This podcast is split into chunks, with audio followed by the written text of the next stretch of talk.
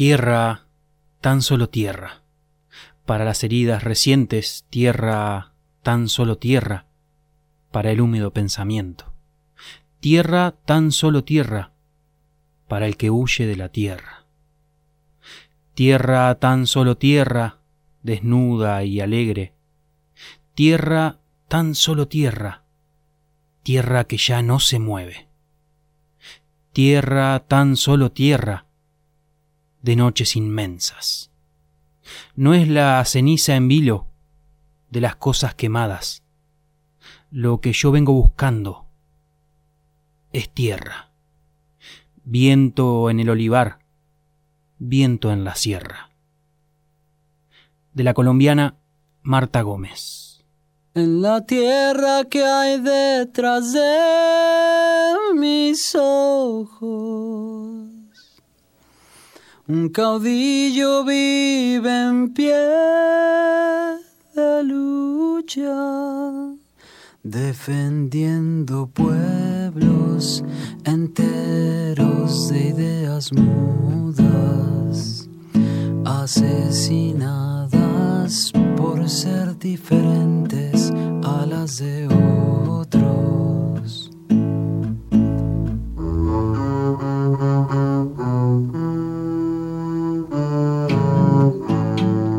Y hoy estamos de remate, así que vayan haciendo su oferta, que si no se suspende, empieza la tierra detrás de mis ojos. En la tierra que hay detrás de mis ojos, un caudillo vive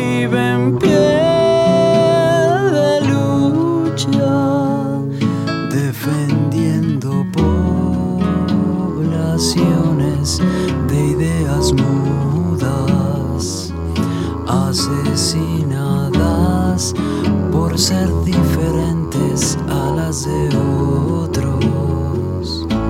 Quisiera cantar, quisiera florecer con mis propias semillas, ya no quiero sembrar y solo cosechar flores de color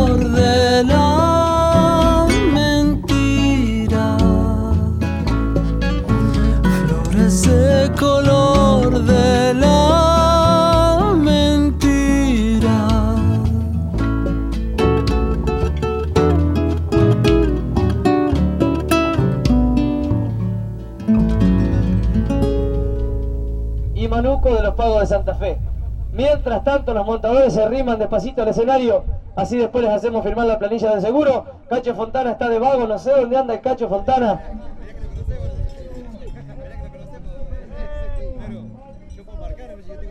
Ya tengo un lote de montadores aquí atrás del escenario. El domingo pasado se hizo una fiesta en el paraje El Torito, en el campo trasero de una de las pulperías más antiguas de la provincia de Buenos Aires. Desde la ruta 41 se ve enseguida la flor de lis que decora el techo de la galería. Hasta el torito llegaron tropillas, animadores, jinetes, payadores, milongueras, vecinos y peonada que viajó de lejos también con canastas, pastelitos y el termo recién cargado. A eso de las 11 de la mañana, cuando el solcito empezó a entibiar el acoplado que hacía de escenario, se largó la competencia de pialada de terneros, una destreza criolla de tranqueras adentro. Los participantes tenían que agruparse en equipos de a cuatro, entonces ahí nomás empezaron los manotazos a la distancia y los gritos para hacer junta y ser de la partida. 250 pesos la inscripción, 12 mil pesos para el equipo ganador. Si había un, un buen día para tirar el lazo, iban a venir bien esos mangos, ¿no? A los tres venidos de, del lado de Areco le faltaba uno para completar y un santafesino se ofreció para ser el cuarto. Ya se fueron arrimando para el campo, cerca del Palenque 2, para ir estirando los lazos.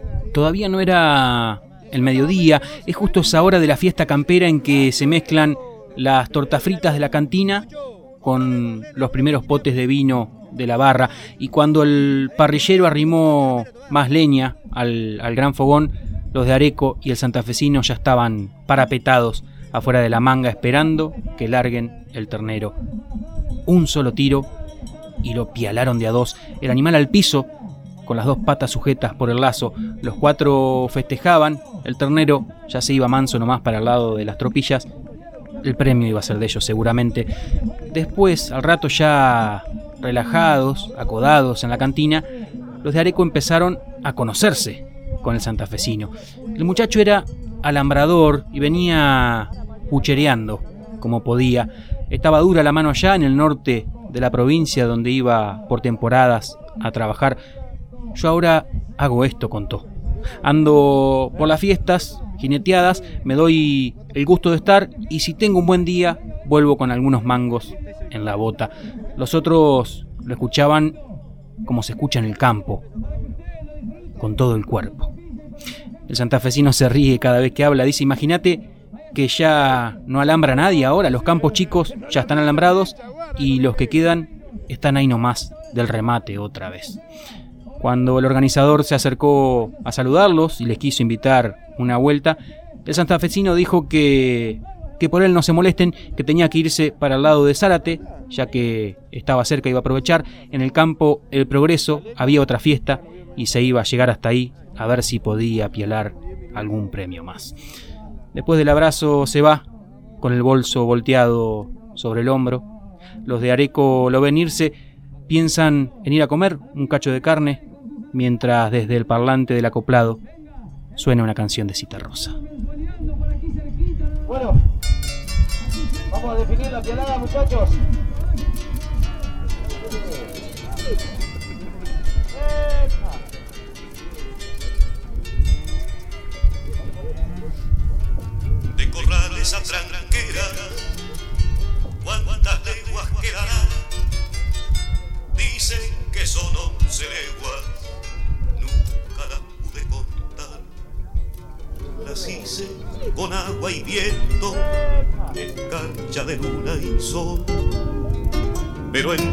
Entonces no contaba porque iba rumbo al amor.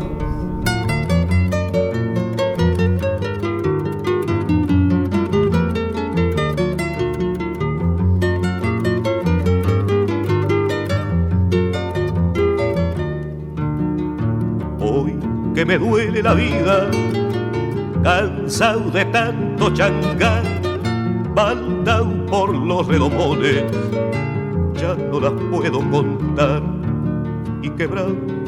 por una pena. Pregunto en mi soledad, de corrales a tranqueras, cuántas leguas quedarán.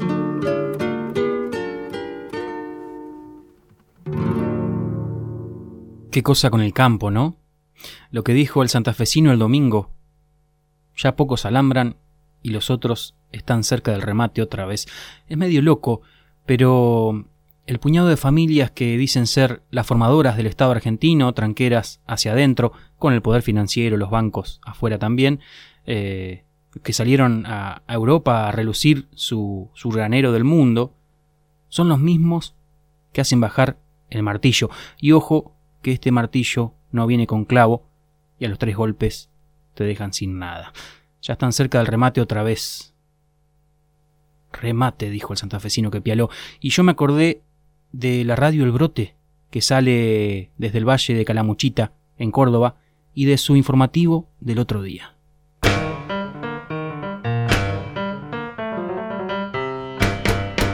Durante la mañana de ayer, en Tribunales 1 de la ciudad capital, se intentó rematar el campo La Libertad, donde viven 35 familias campesinas que producen alimento sano para pueblos y ciudades de toda Córdoba.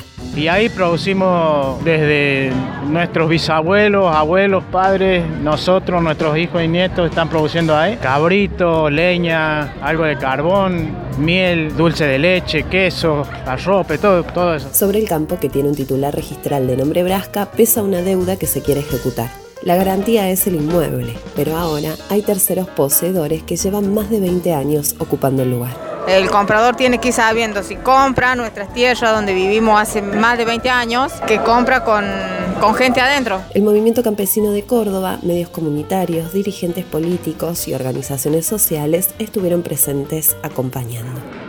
Bueno, acá en Córdoba Capital, eh, en Tribunales 1, eh, esperando a ver qué pasado con el remate del Campo la Libertad. Estamos con Ramiro Fresneda, eh, que acaba de salir de la sala. Sí, bueno, sí, la verdad es que mucho, mucho nerviosismo acá, acompañando a, a la familia, a los hombres y mujeres nacidos de la tierra y que realmente nos parece de una absoluta injusticia que estén viviendo con el, con el Cristo en la mano, pensando que cual, en cualquier momento tiene que salir de las tierras que los vio nacer. Y nosotros vinimos acá con, para mostrarnos, hacernos ver de que, de que hay gente en el campo. Entonces nos parece de que ahora tiene que haber una, una, solución definitiva de parte del Estado provincial a través de sus respectivos ministerios, porque hay un reconocimiento de parte del Estado provincial como sujeto productivo y sujeto de derecho a la familia. Y continuamos con la lucha, queremos apoyo del gobierno para, para ver si nos podemos quedar nosotros con, con lo que es nuestro. Estamos hablando de que, de que el Estado obviamente tiene que estar presente de la mejor manera propositiva y el Poder Judicial debería tomar nota de que no puede seguir subastando campos con ocupantes adentro. Finalmente el remate quedó desierto. Sin embargo, la lucha continúa. Mi sensación estaba un poco asustada, es la primera vez que vengo así ahí adentro, pero bueno, hay que dejar el miedo, ¿no? Porque si no, no llegamos a ningún lado. Bueno, acá estamos, acá estamos saliendo de tribunales y el remate quedó sin rematar. La tierra es nuestra, compañeros. Hay que seguir en lucha eh, porque bueno, esto sigue, no es que no es que se le reconoce la tierra a los compañeros, pero bueno, eh, se pudo frenar que alguien la compre. Así que hoy hoy se pudo frenar. Hoy se frenó y la tierra es nuestra. Ni un metro más, compañeros. Así Así diga, mira, mira, mira, Ah. Mira, entra, entra y saco la voz con eso. Ahí está, fácil. era? Dale, ¿me traigo? Y vamos para el lado de Córdoba entonces porque parece que están los que rematan, pero también las porfiadas y los porfiados de la tierra. Los leones, eh, ahí nomás, de las Salinas Grandes, ahí vive Mario Barcena, que es junto a su familia una partecita más del campo comunitario La Libertad y, uno más de los que nació ahí hace 57 años ya y tuvo que escuchar que para los tribunales y los empresarios él es un usurpador. Su bisabuela ya clavaba los dedos en esa tierra.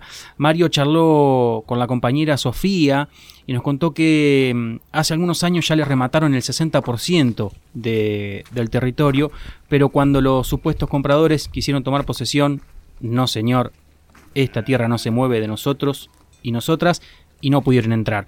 Pero yendo más a los bifes, ahora querían rematarles el campo porque la persona que tiene el título de la tierra, que dejó el lugar hace más de, 40 años, contrajo una deuda con un grupo de abogados y los chochamu quieren cobrar la deuda rematando todo.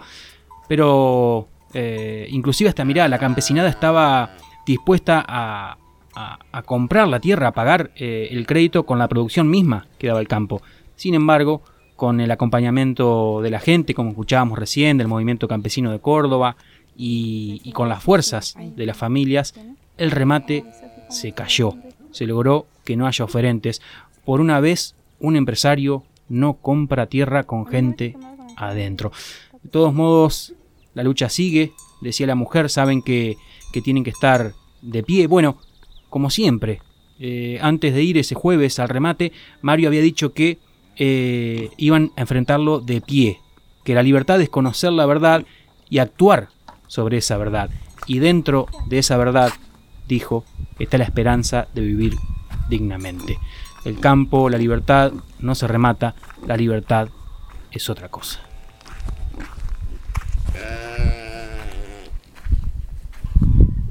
Hola Sofía, Buenos días.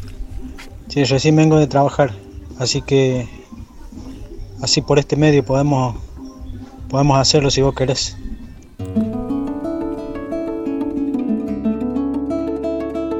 Mi nombre es Mario Arcena, soy integrante de la comunidad La Libertad y a su vez integro el movimiento campesino de Córdoba.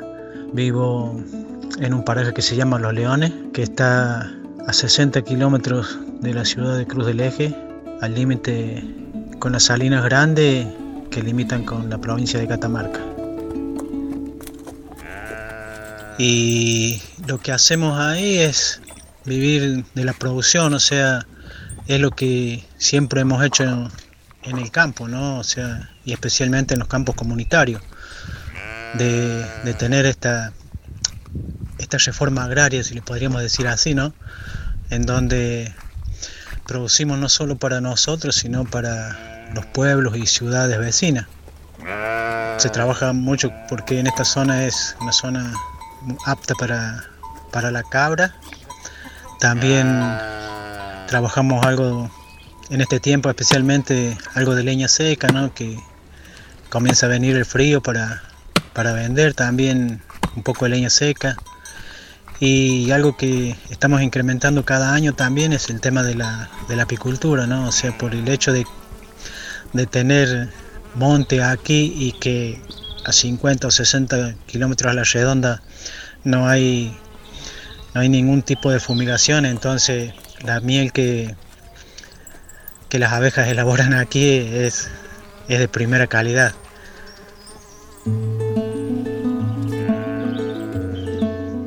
Lo que logramos hace poco no, no, fue, muy- no fue algo muy grande, ¿no? Pero fue hacer que un remate se cayera, un remate por, por uno de los lotes del campo comunitario en donde vivimos. A ver, acá nosotros y en todos lados los campesinos cuando hablamos de lote siempre, siempre son muchas hectáreas, ¿no? Y generalmente a la gente de la ciudad o a los gobernantes de turno eh, le- le- les molesta esto porque parece que, es mucha tierra y, y salen diciendo que para qué queremos tanta tierra los campesinos, ¿no?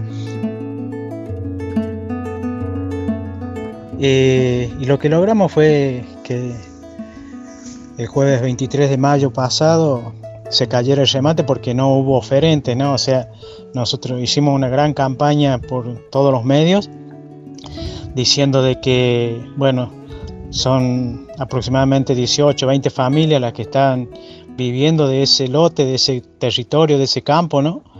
Así que el que comprara, o sea, no solo iba a comprar eh, el campo, la tierra esa, ¿no? Sino que se iba a comprar un, un problema, ¿no? Como ha pasado en muchas partes, o sea, hay mucha gente que ha comprado así con poseedores y, y después han tenido serios problemas porque no, no, no nos han podido sacar, así que, y, y no nos van a sacar, ¿no? Pero bueno, eso es lo que, lo que pasó hace poco, ¿no? O sea, eh, creemos que va a salir de nuevo a remate, pero bueno, ahí estamos teniendo algunos diálogos con, con gente de la provincia, a ver si podemos lograr de que, de que la tierra quede definitivamente en manos de los campesinos, ¿no? Muchos por ahí dicen que, que la tierra no es de nadie, pero a ver, la tierra, la tierra es nuestra, o sea, la tierra es la que Dios nos dio. Es como si fuera que yo dijera que mi mamá no fue mía, ¿no? Eh, si yo nací de mi mamá, o sea, mi mamá era mía. Si yo vengo de esta tierra, eh, esta tierra es nuestra.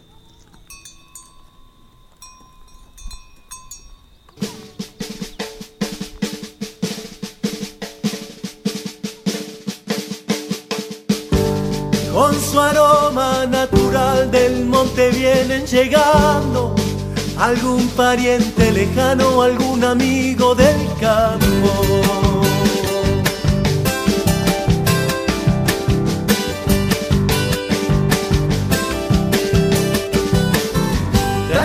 Sus olores viejos, recuerdo de un tiempo ido, cuando se les caiga el quichua del castellano exigido.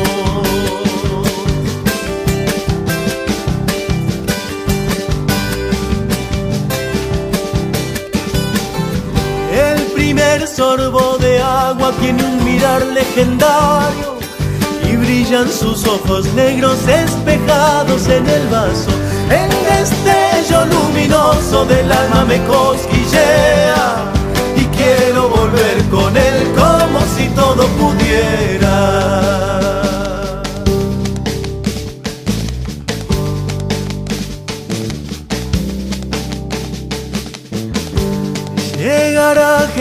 Gente del campo, mi casa se ha vuelto fiesta. Serpentina de mi raza que indica que no está muerta.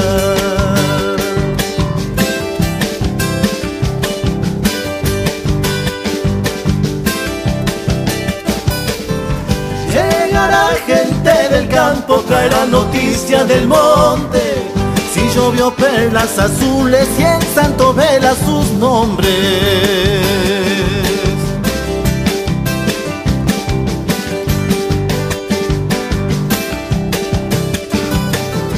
Sabedores siderales del tiempo y la vida misma, cultores y fuente nueva de lo que viene a la vista. El destello luminoso del alma me cosquillea y quiero volver con él como si todo pudiera.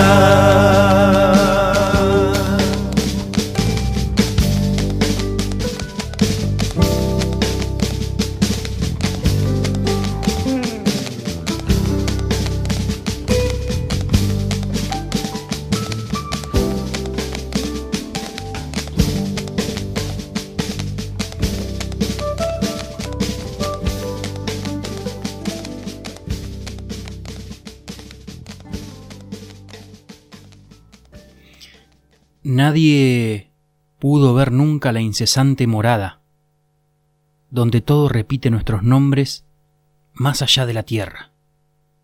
Mas nosotras sabemos que ella existe, como nosotras mismas, por el deseo de volver a vivir entre el afán del polvo y la tristeza de aquello que quisimos. La casa. Olga Orozco poeta pampeana.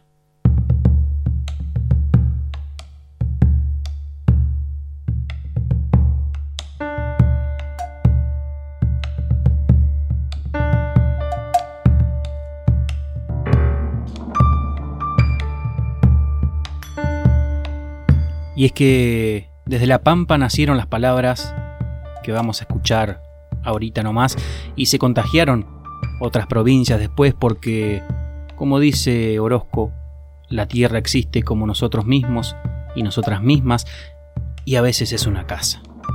Pero puede pasar que un modelo de país le dé muchas tierras a pocas manos y que esas manos agarren un martillito, golpeen y dejen la tierra, el trabajo, la historia al mejor postor.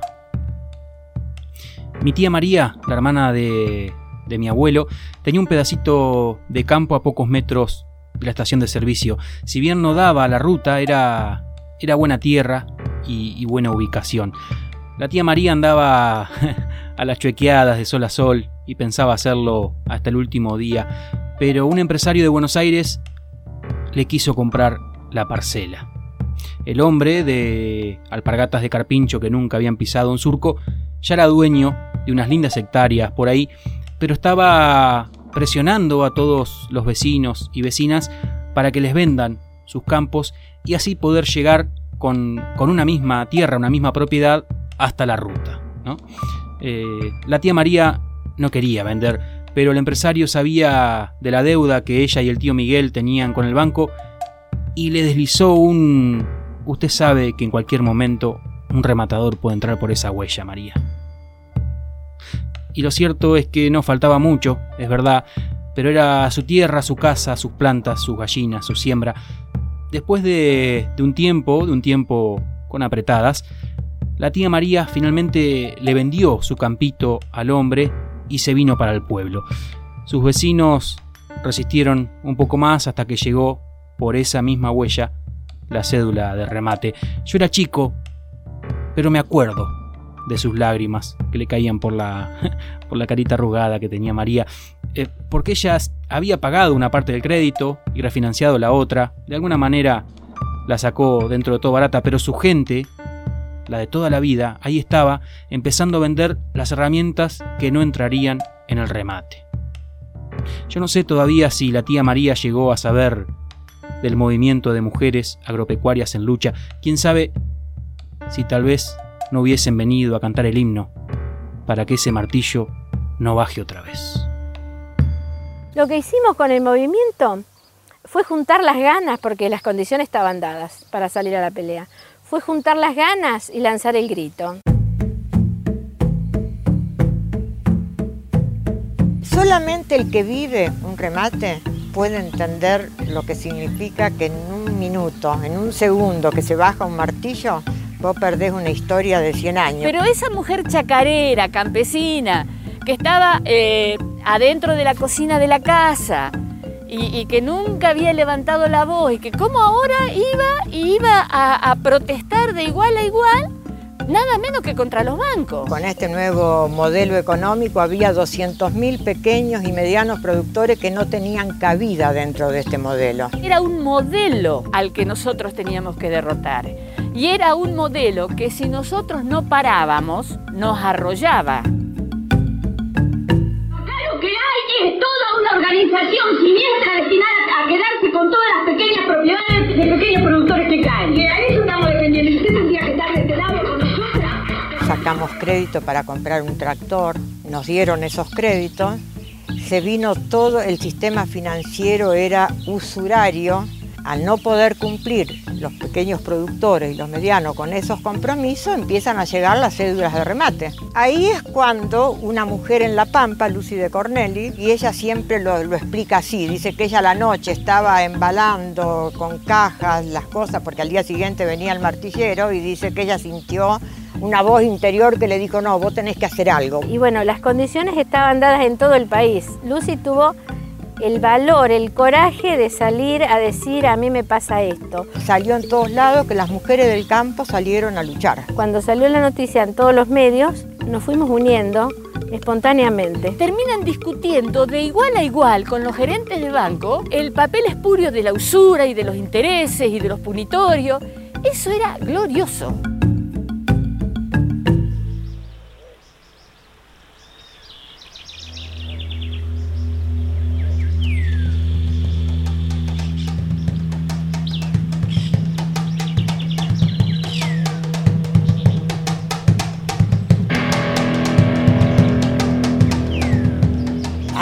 Primer remate de campo, que fue el de, La Pampa, el de Lucy, nos movilizamos mujeres de Formosa, mujeres de Santiago del Estero, mujeres de Buenos Aires, mujeres de Santa Fe, nos fuimos todas a La Pampa, como pudimos, como podíamos. Nos plantamos todas delante el rematador, el martillero y el juez, y empezamos a cantar el himno.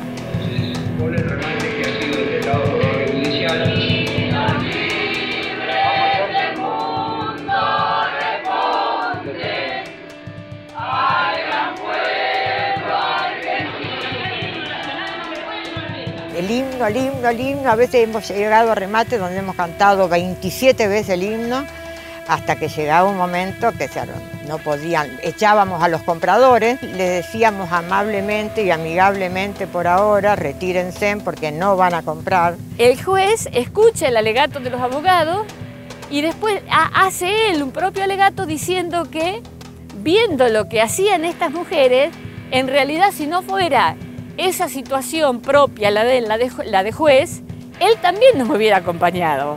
Esa cosa de arrojo, de, de no ser sensato, entre comillas, sino que la sensatez que llevábamos adelante era la necesidad de la defensa de ese pequeño chacarero, de ese pequeño productor. Esa era la única sensatez que nos interesaba, la de salvar al compañero que caía. Y este, creo que no nos ha ido tan mal. Yo siempre digo que después de haber formado una familia, tener hijos, ahora nietos, es lo más lindo que me pasó en la vida. Si vos luchás, ganás. Toda lucha que se pierde es la que se abandona.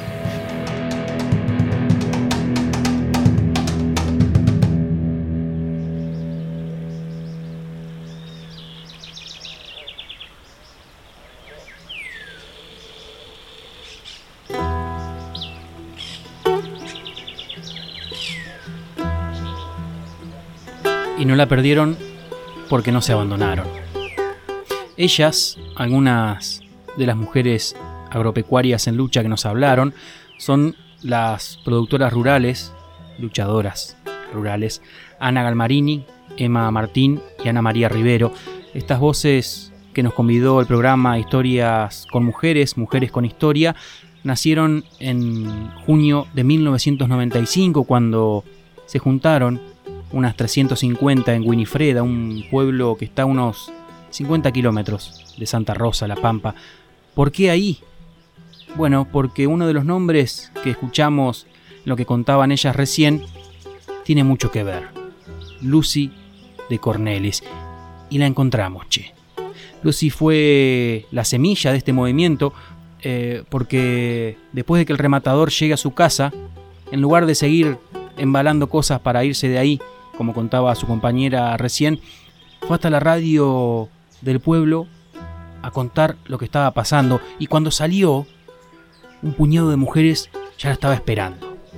De ahí se fueron a Castex, otro pueblo cercano, de ahí a Santa Rosa, haciendo el mismo llamamiento, arrimando a las compañeras que estaban pasando por lo mismo, pequeñas familias productoras que habían quedado en los dientes de los usureros. Lucy nos contó que con su marido habían comprado un tractor y a los tres meses ya valía 10 tractores el que habían comprado. Pero hay más, claro, porque todo lo que producían había bajado. Un kilo de helado costaba lo mismo que mil kilos de trigo. Y una vaca valía lo que hoy vale una hamburguesa. Había 14 millones de hectáreas hipotecadas en el Banco Nación y era imposible de pagarnos, dijo Lucy. Bueno, los buitres autóctonos no son nada nuevo, parece. Em, nuestra compañera terruna Yamila se puso a charlar con Lucy de Cornelis y, y, ella nos contó cómo empezó todo. La Asamblea Nacional, ya con 1500 mujeres, el primer remate que pararon, el suyo, muchas compañeras inclusive querían comprarle la casa, al menos así tenían donde vivir ella y, su marido, pero ella dijo que no. Mirá vos, que si mostraban flaqueza en el primer remate, iban a venir por todas. Mirá vos, si no era contra un modelo entero y nada individual. Pero además de contarnos la historia, Lucy también nos trae al hoy, a los campitos de nuestros días y a lo que significa la tierra en un país como este. Tenemos un país para darle de comer a 400 millones de personas, dice, pero si la tierra se concentra en pocas manos, jamás vamos a llegar a la soberanía alimentaria. Así habla ella, Lucy, la mujer pampeana que fue semilla de un movimiento nacional de mujeres. Así contó sobre la tierra, para la tierra. Puede empezar su mensaje ahora. Eh, como vos me pediste que te grabe este audio, te lo voy a grabar.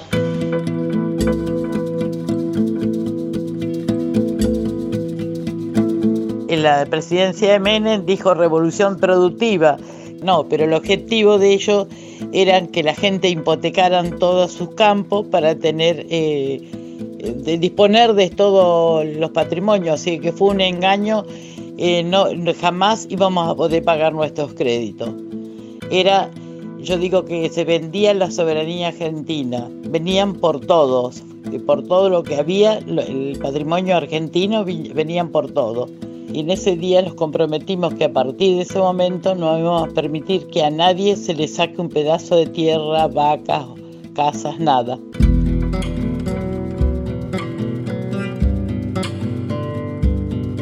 Nosotros este, empezamos a caminar y bueno, y a parar remate, y el primer remate fue el mío, donde eso le llevó a mi marido 14 días antes a quedar hemipléjico con 52 años.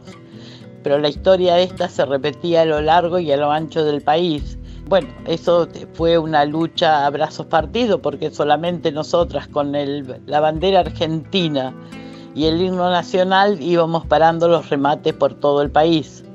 Y, bueno, había mucha estrategia ahí cuando se nos ponía muy difícil. Eh, alguna hacía que se desmayaba, otra le pasaba otra cosa. Entonces, al ver semejante tumulto, los rematadores eh, paraban los remates. Y bueno, así fuimos caminando por el país, fueron millones de hectáreas que logramos parar. No fue fácil porque fuimos golpeadas, metidas presas y muchas cosas nos pasaron entre medio del camino. Pero lo- nuestro objetivo ya la teníamos claro.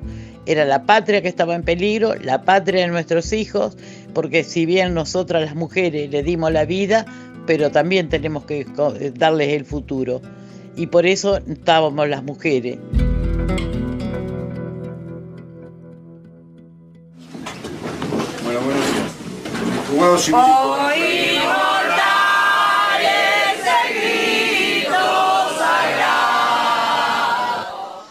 ¿Por qué fuimos las mujeres? Porque los, nuestros maridos, yo digo que eran los gritos del silencio en el campo, porque el hombre de campo siente vergüenza, cree que, eh, que no pagar las deudas es una deshonra. Por eso las mujeres tomamos el bastión de los maridos y enfrentándonos a la sociedad rural, a Coninagro, a todo eso que nos decían locas. Claro, no querían que nosotros estuviéramos porque ellos eran parte del negocio de esto que se estaba tramitando en la Argentina.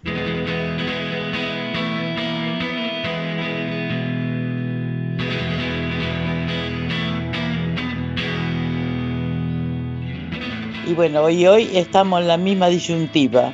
Vienen por todo. Si no le damos, este, paramos esto, lo que está pasando en este país, y bueno, nunca más vamos a ser país, sino colonia.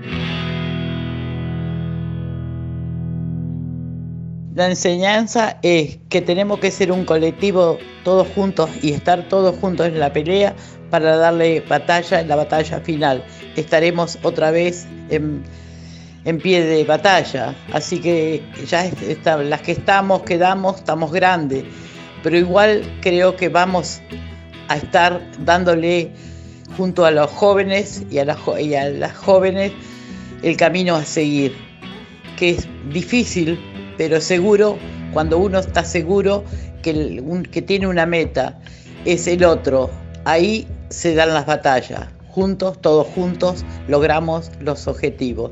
Si no, se los llevan puesto a todos.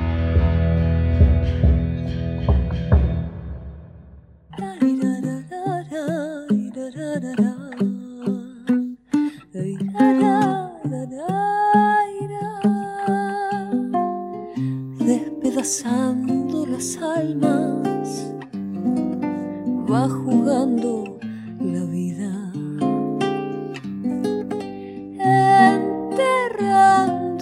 las alas que lo han hecho volar algún día y siente,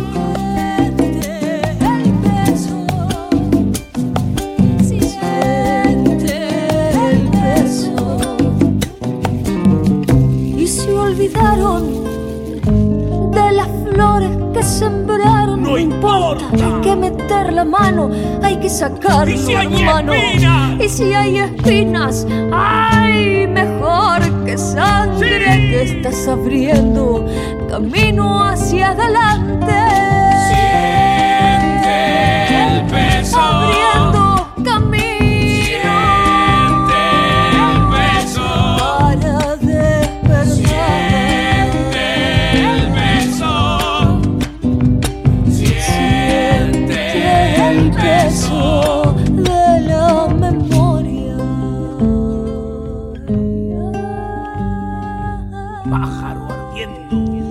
Muchas gracias a ustedes porque el- que esté presente en la historia para que no vuelva a pasar. Y bueno, cualquier cosa es a tu disposición. Te mando un beso y gracias por ocuparte lo que nos sucede en este país. para saber cómo será, para entender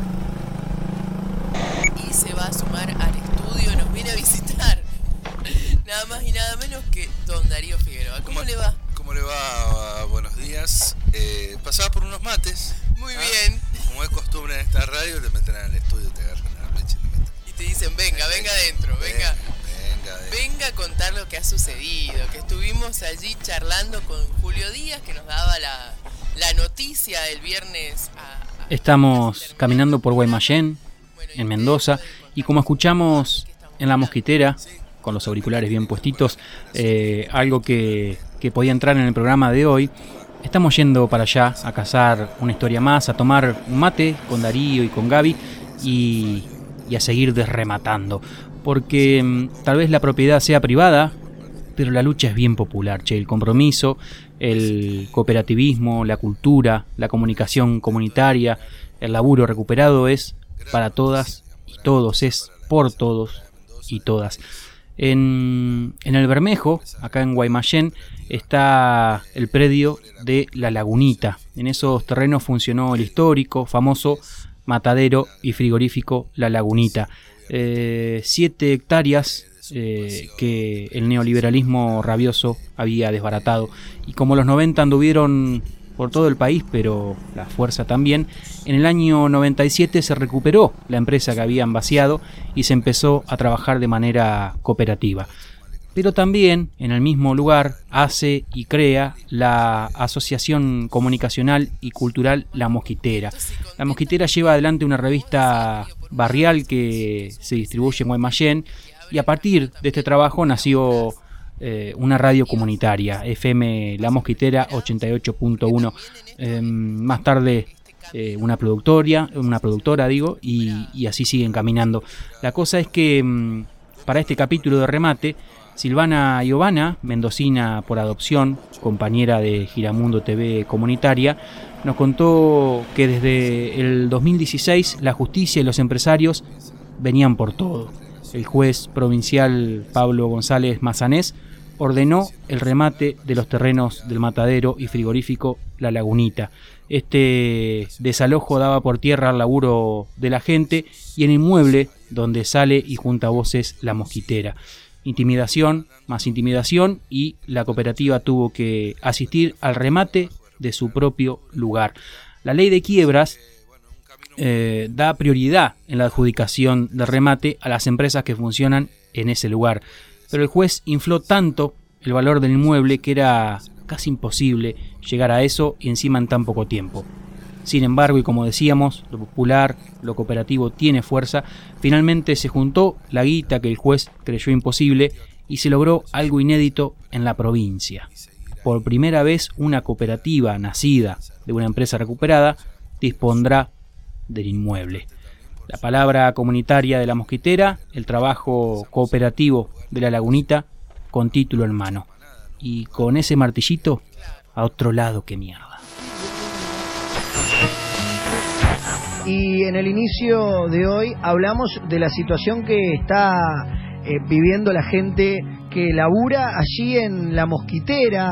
El pasado jueves 19 de mayo se recibió una orden de desalojo firmada por el juez eh, Pablo González Mazanés y la síndico Elena Nieves Gatica. Esa orden llega en el marco del proceso de remate del predio de la empresa recuperada La Lagunita, con la cual, mediante convenio, le cede parte de sus instalaciones para el funcionamiento pleno de la Asociación Comunicacional y Cultural La Mosquitera, revista barrial, radio comunitaria y productora audiovisual. Y bueno, estuvimos acá en algo, un hecho político muy importante, que es que la radio comunitaria La Mosquitera y la cooperativa La Bonita, empresa recuperada, no estaban solos. Eh, se ha juntado una gran, una gran cantidad de organizaciones sociales, de empresas recuperadas, de cooperativas, algunos senadores, diputados, digamos que una comunidad que resiste a no perder los lugares donde se han ganado eh, de parte de los trabajadores y de parte de los medios. Y eso significó que hoy podemos decir de que las actas están firmadas, que la cooperativa Lagunita tiene el predio, que la torre de la mosquitera no hay que sacarla y seguirá transmitiendo como hicimos toda la mañana en radio abierta acá de la puerta de los tribunales y que solamente la espera después de que el dinero esté depositado va a hacer que la lagunita respire, los trabajadores respiren y los medios respiren. Esto tiene que ver un poco con un poco de colaboración absolutamente de todos en lo que. Para nosotros y para todas las empresas recuperadas de acá en la provincia es una buena noticia ya que es un antecedente acá en, en la provincia que, que los trabajadores la, de las empresas recuperadas y las cooperativas hacen la compra eh, de, de la quiebra.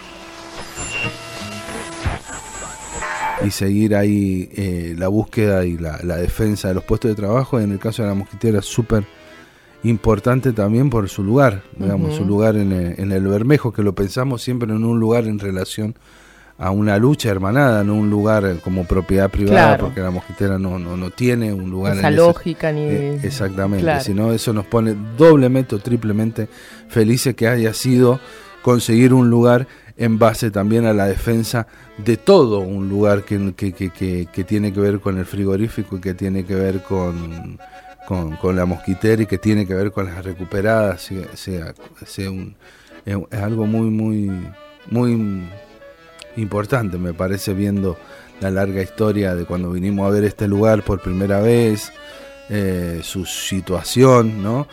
Eh, su, su, abandono, su deterioro constante, sus acechos, ¿no? Uh -huh. De los de aquellos y aquellas que, que, veían en esto un posible inversión inmobiliaria claro.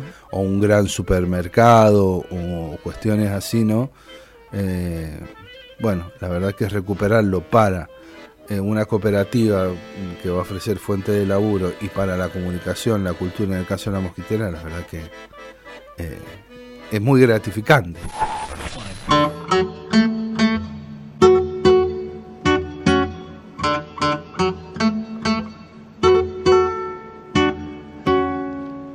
Las hormiguitas blancas y azules con su carguita cruzan la tierra, cruzan los mares, cruzan los cielos, dejando atrás el temporal, la casa rota, el pie asesino, la vida herida por ese mal. El temporal, pero los sueños y los caminos, las hormiguitas no dejarán, los van cargando con la ilusión de un circo en viaje hacia la función. Si les preguntan dónde trabajan, contestan siempre la construcción. La construcción. Las hormiguitas carpintereando, albañileando, pintarrajeando, imaginando, desolvidando, enamorando y hasta cantando. Van caminando y acumulando verde energía, mucha esperanza, mucha esperanza. Siguen andando sobre la tierra, sobre los cielos, sobre los mares, multiplicando hojas y flores, acumulando verde energía, mucha esperanza, mucho buen día para su viaje que es circular, es circular, va a terminarse para empezar. Las hormiguitas son muy tenaces, las cicatrices van a cerrar con sus hojitas de yerba mate, las hormiguitas se sanarán. Pocos comprenden su largo viaje, ¿por qué salieron si han de volver? Han de volver. Todas chuequitas las hormiguitas son solidarias como un panal. Todas chuequitas las hormiguitas son solidarias como un panal. Si encuentran el pie asesino, pica que pica, lo atacarán. Pero si encuentran el pie asesino, pica que pica, lo atacarán. Lo atacarán, lo atacarán, lo atacarán.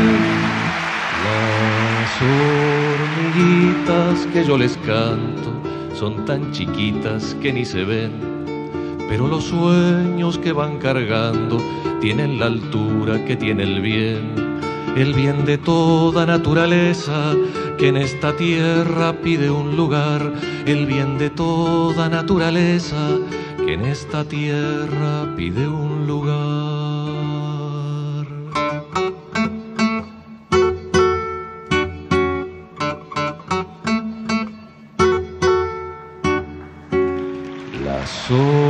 Hormiguitas nunca se pierden porque su viaje es circular. Las hormiguitas nunca se pierden porque su viaje es circular.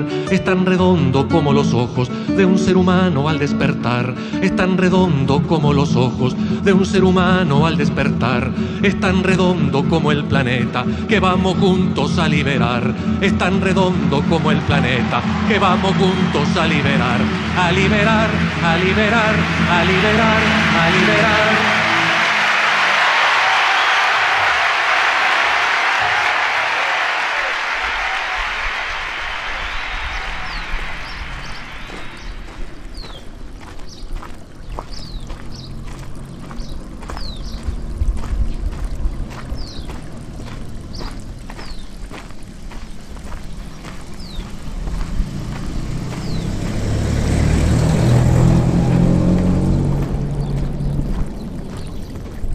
Y ya que andábamos caminando por Mendoza, conservamos el tranco para quedarnos por acá, pero ahora ya nos vinimos para la zona de las fincas y viñedos cerca de Luján de Cuyo. Se escucha el agua de la sequía, ¿escuchás? Así que pasado el tomero hoy a dejarnos el riego para este lado. El que pasó en el auto nos contaba que acá nomás hay un, un viñedo que está de remate, no porque esté esperando el martillo, por lo menos hasta ahora, sino que, está en venta y muy barato porque las 14 hectáreas que tiene esa familia con uvas eh, no les permite hacer frente a los gastos, a las deudas, a la vida. Lo que uno vende vale poco y lo que los otros venden no se puede comprar, dijo el mendocino antes de subirse al auto. Así que habrá que estar de pie como en el campo La Libertad, como las mujeres agropecuarias en lucha y como los hombres y las mujeres de la lagunita. Ah, a ver qué estará sonando en, en la mosquitera. Siempre acompaña el camino alguna palabra o cancioncita que suene. Ahora sí. Y se va a la tierra nomás, se va a la tierra a la una, aproveche que está barata, se va a la tierra a las dos, y si nadie levanta la mano, se va, se va, se va, se va a la tierra a las tres, y se fue nomás, pero esta tierra no se vende, se da enterita nomás. Y nos dimos hoy Eberto Orales, Sil Morbillo, Juan Pablo Berch, Yamila Galicer, Julián Oviedo, Mora Seoane, Alicia Carlucci, Nico Crespien, Beatriz Capese, Sofía Lovisek y Román Solsona. Se va la tierra, se va, se fue, pero sabiendo que vuelve. Chao.